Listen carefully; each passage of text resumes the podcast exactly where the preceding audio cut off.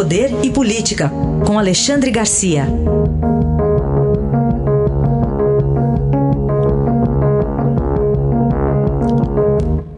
Alexandre, bom dia. Bom dia, Raíssa. Bom dia, Carolina.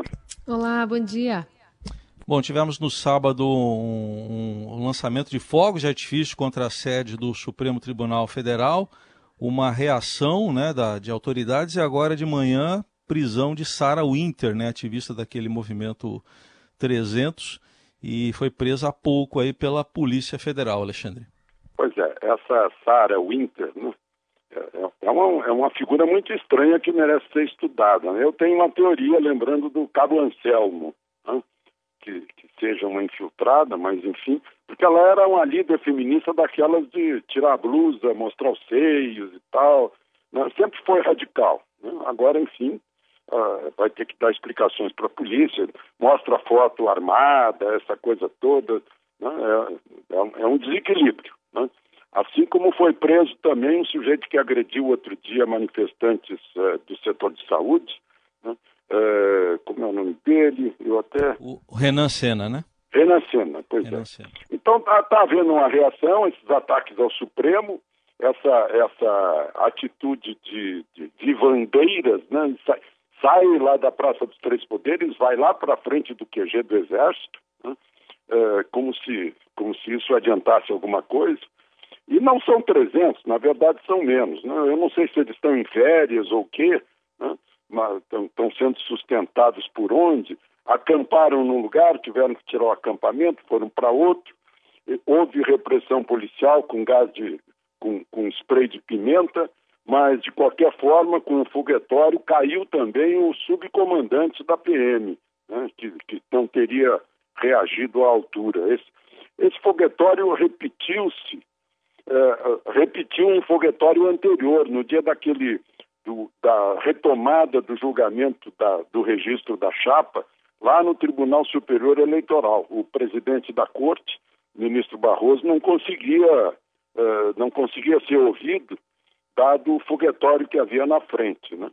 Então, é, é, no fundo, no fundo, aplicou-se também o, o decreto local que está proibido, que está proibindo aglomerações. Não foi aplicado em outras manifestações, mas agora chegou, chegou a um, um extremo né, de agressões explícitas ao, ao, Supremo, tentando intimidar os ministros do Supremo. O ministro, o, o presidente do Supremo, o ministro Toffoli, que nunca o Supremo vai aceitar isso, vai se curvar diante desse tipo de intimidações.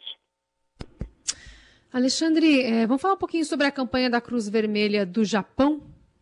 Pois é, no momento em que aí em São Paulo, em muitos lugares do Brasil, ensaia-se uma, uma reabertura, né?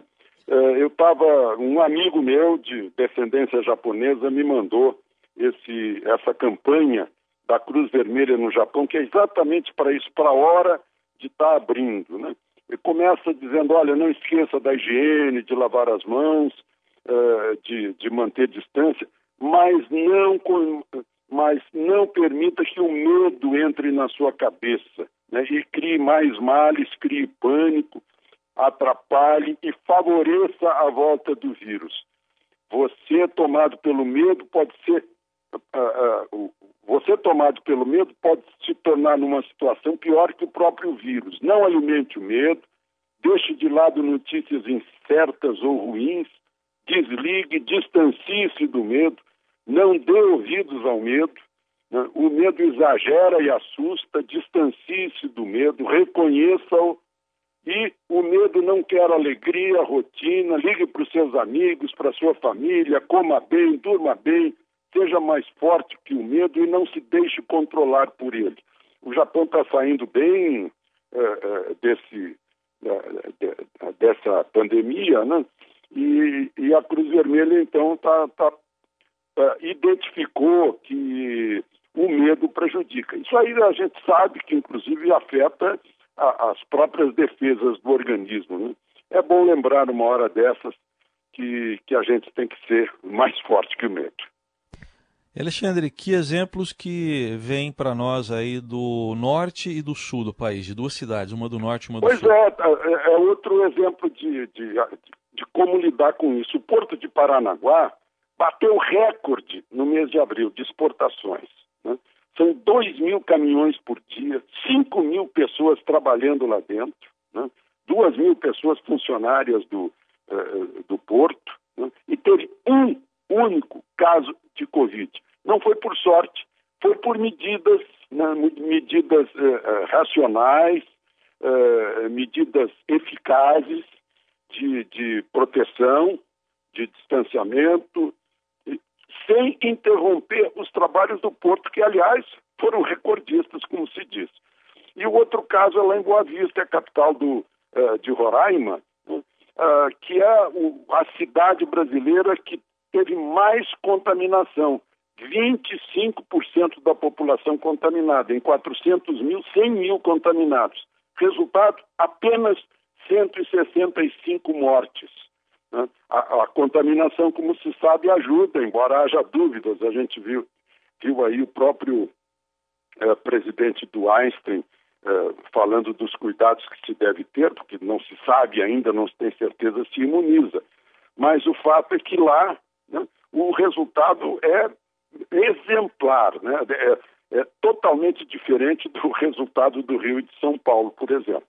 Mas, enfim, temos aqui dentro também bons exemplos de, de, de como lidar com, com a pandemia. E Alexandre, é, queria ainda que você falasse um pouquinho sobre o CNJ, que parece que está de olho no, no, Tribunal de Justiça da Bahia, né? Pois é, eu falei aqui o outro dia que eu não queria acreditar que fosse verdade que os magistrados estavam, uh, iriam receber do ano que vem os abonos e indenizações de férias porque estavam preocupados com a queda eh, da renda familiar dos magistrados do tribunal. O, e, e, e, falei que isso era um escárnio. Pois bem, agora o Conselho Nacional de Justiça mandou suspender, né, porque é um absurdo. Aliás, a ex-presidente daquele tribunal está presa por, por baixar sentença que favorecia grilagem de terras. Aliás, é bom a gente lembrar, né, um outro fato, presidente da Hemobras, né, também envolvido em questões aí de respiradores, etc. Na hora que a Polícia Federal entrou no apartamento dele, no alto de um prédio em Recife, choveu maço de nota de 50, né? Uh, que caiu na cabeça dos agentes da Polícia Federal que esperavam lá embaixo. O sujeito jogou dinheiro pela janela. Outro que não conseguiu jogar dinheiro pela janela tinha 300 mil em casa, o presidente da Câmara de Vereadores de São João do Meriti, uh, uh, envolvido, tal de Tidê, se não me engano, envolvido na venda de, uh, de 200 respiradores para o governo de Santa Catarina, só entregou 100, dos quais 50 não funcionavam. Né?